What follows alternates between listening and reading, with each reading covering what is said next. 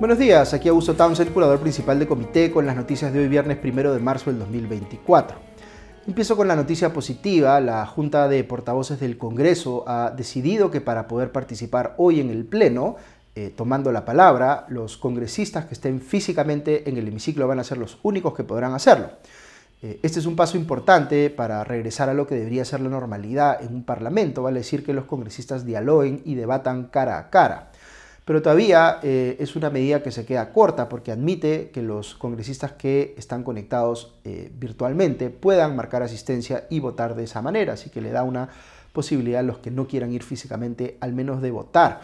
Y eh, lo que deberíamos es regresar ya de manera indubitable, digamos, a la presencialidad en el Congreso.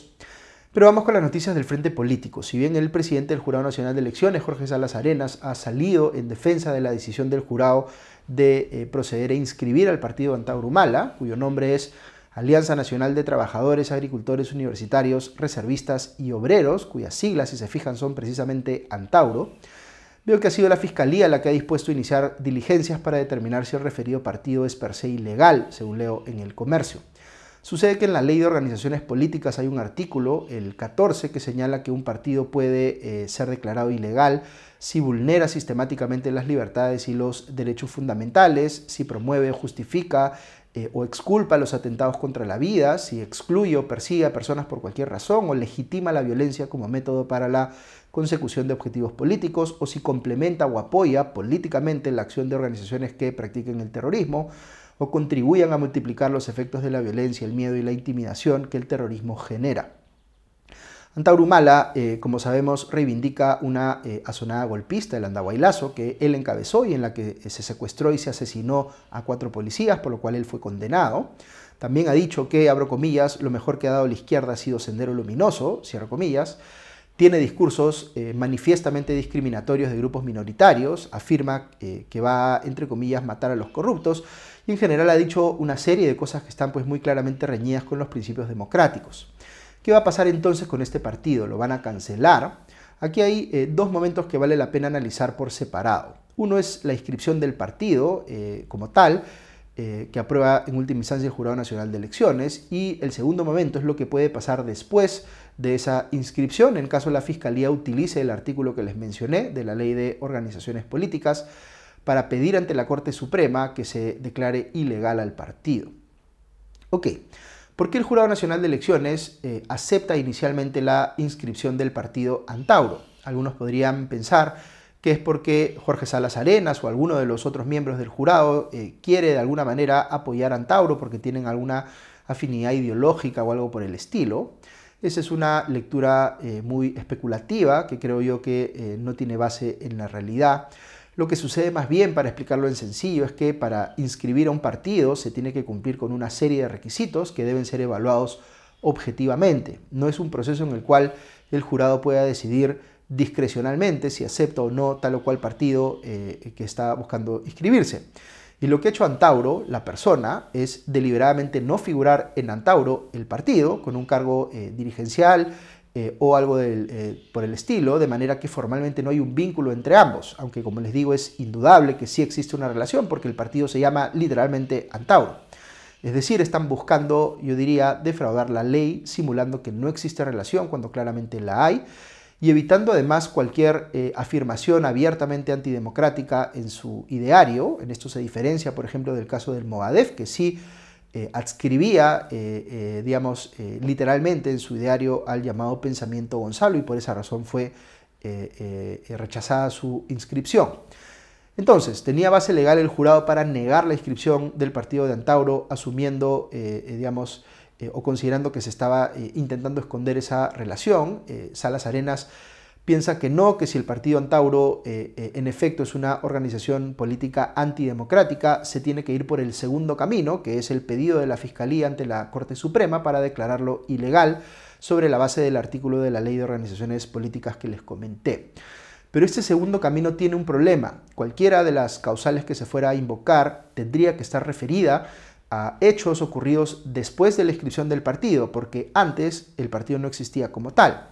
Ya les decía eh, que, bastante evidencia, que hay bastante evidencia de comportamientos y declaraciones antidemocráticas, pero todo esto ha ocurrido, digamos, con anterioridad a la inscripción del partido la Fiscalía va a tener que identificar en todo caso algo que haya ocurrido después, eh, para poder de esa manera sustentar su pedido de eh, declaración de ilegalidad ante la Corte Suprema.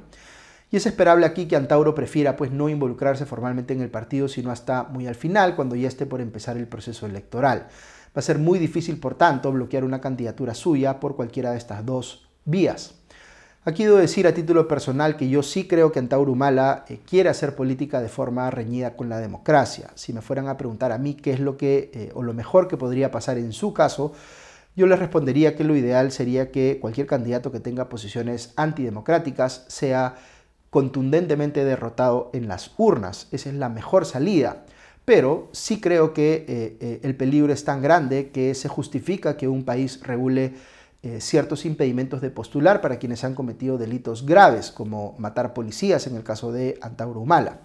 Eh, ya existe un artículo en la Constitución que dice que están impedidos de postular a cargos de elección popular eh, quienes hayan sido sentenciados por delitos dolosos, lo que incluiría a Antauro, pero algunos dicen que si la persona ya cumplió su condena, entonces ya está nuevamente habilitada para postular. Desde mi óptica es fundamental que el Congreso apruebe una reforma constitucional eh, que aclare este eh, artículo y no deje dudas respecto de que los condenados por delitos dolosos están impedidos de postular incluso si ya hubieran cumplido sus eh, penas. Así que si uno está preocupado por una eventual postulación de Antauro Mala, a quien debería exigirle una acción concreta para bloquear esa candidatura, no es tanto al Jurado Nacional de Elecciones, sino al eh, propio Congreso de la República. O en todo caso, a la Fiscalía, en caso esta pueda sustentar conductas antidemocráticas del partido eh, posteriores a su inscripción. Otro asunto vinculado a eh, temas electorales es que se ha conocido de la intención de Piero Corbeto de mantenerse como jefe de la Oficina Nacional de Procesos Electorales, la OMPE.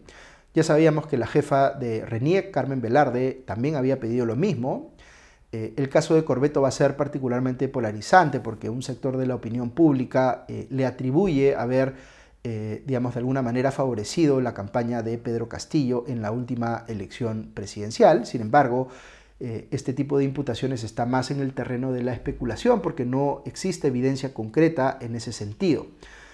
pasa esto también porque mucha gente confunde los roles del Jurado Nacional de Elecciones y de la OMPE. Pero esta última, bajo el mandato de Corbeto, hizo objetivamente un buen trabajo de conducir una elección en plena eh, pandemia. Ahora, la ratificación de ambos es algo que tiene que decidir la Junta Nacional de Justicia y ya les he comentado en eh, podcasts anteriores que, eh, digamos, como interpretación mía, que el notorio interés que muestran algunas bancadas por destituir a los miembros de la Junta Nacional de Justicia podría deberse a que quieren controlar de alguna manera eh, el proceso de designación del nuevo jefe de la OMPE particularmente. Cambiando de tema, hoy empieza la legislatura en el Congreso, es decir, este vuelve del receso y el primer tema que se verá en la agenda es eh, una moción de vacancia eh, presidencial contra Dina Boluarte para ver si se admite esta a trámite o no. Es una moción presentada por Perú Libre en la que se le imputa a la presidenta haber infringido la eh, constitución por salir del país sin tener quien la reemplace en el cargo. Este cuestionamiento se deriva de esta ley que aprobó el Congreso para regular el, entre comillas, ejercicio remoto de la presidencia, ley que quieren eh, o que quienes proponen, digamos, esta moción de vacancia consideran que es inconstitucional. Eh, veo poco probable que esta moción de vacancia eh, avance mucho más, pero ya veremos. La Junta de Portavoces del Congreso también ha agendado para el miércoles de la próxima semana la segunda votación del proyecto de retorno a la bicameralidad, que requiere 87 votos para poder eh, efectivamente reformar la Constitución en ese sentido. Eh, entre ustedes debe haber quienes están de acuerdo y quienes están en desacuerdo con el retorno a la bicameralidad. Yo estoy pues eh, en el primer grupo, como ustedes ya saben. Veo por otro lado que las organizaciones de la sociedad civil, Transparencia y Proética han salido o han sacado comunicados criticando la decisión de la Comisión Permanente del Congreso que recomienda destituir a los miembros de la Junta Nacional de Justicia. Transparencia dijo, por ejemplo, que, abro comillas, este es un año clave para eh, la transparencia electoral. Muy pronto se definirá el liderazgo de la OMPE, RENIEC y eh, Jurado Nacional de Elecciones. eh, responsables de conducir las próximas elecciones. Por ello debe ser evitada cualquier decisión o medida que rompa el principio de independencia de estos órganos. Cierro comillas. Eh, en otros temas judiciales veo en la República que la Fiscalía de Junín ha pedido eh, nueve años de prisión contra Vladimir Cerrón por colusión agravada y negociación incompatible. Esto es bastante más que la sentencia de tres años y medio que ya tiene eh, Cerrón por el caso del eh, aeródromo Huanca y de la cual, como sabemos, está huyendo, pues está prófugo de la justicia. Este otro caso por el que le están pidiendo nueve años de cárcel se refiere a la contratación irregular de policías para que hicieran las veces de guardaespaldas de Cerrón, generándole a estos una doble remuneración porque ya tenían funciones asignadas por el comando policial y eh, el resultado ha sido un perjuicio de poco más de 100.000 soles para el gobierno regional de Junín. Pasó otras noticias después de que la Contraloría hiciera públicas sus estimaciones sobre los niveles de eh, corrupción en el país y el dinero que se pierde por ellos.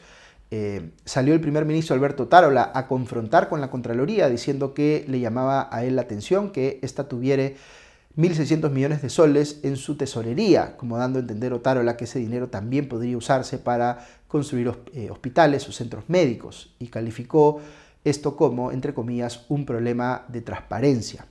Eh, esto molestó muchísimo a la Contraloría, eh, que ha salido, digamos, a contestarlo Tarola diciendo que en ningún caso puede calificarse tal cosa de falta de transparencia, porque la información financiera sobre la entidad es pública. Eh, eh, eh, digamos, eso que ha dicho Otárola se puede leer como una suerte de amenaza velada, como si le estuviera diciendo a la Contraloría que si no gasta el dinero que el Ejecutivo le da, pues entonces se lo va a recortar o a quitar. Creo que ha sido una reacción un poco destemplada de parte de Otárola, salvo que tenga algo concreto que denunciar, en cuyo caso debiera hacerlo. Finalmente veo que se ha designado a Carlos Linares Peñalosa como nuevo presidente de eh, Petroperú. Linares ha tenido cargos relevantes en empresas estatales, ha sido presidente del directorio de COFIDE, eh, eh, ya fue gerente corporativo de finanzas de Petroperú y ha sido además director general de endeudamiento y tesoro público en el Ministerio de Economía, además de miembro del directorio de la CAF, la Corporación Andina de Fomento.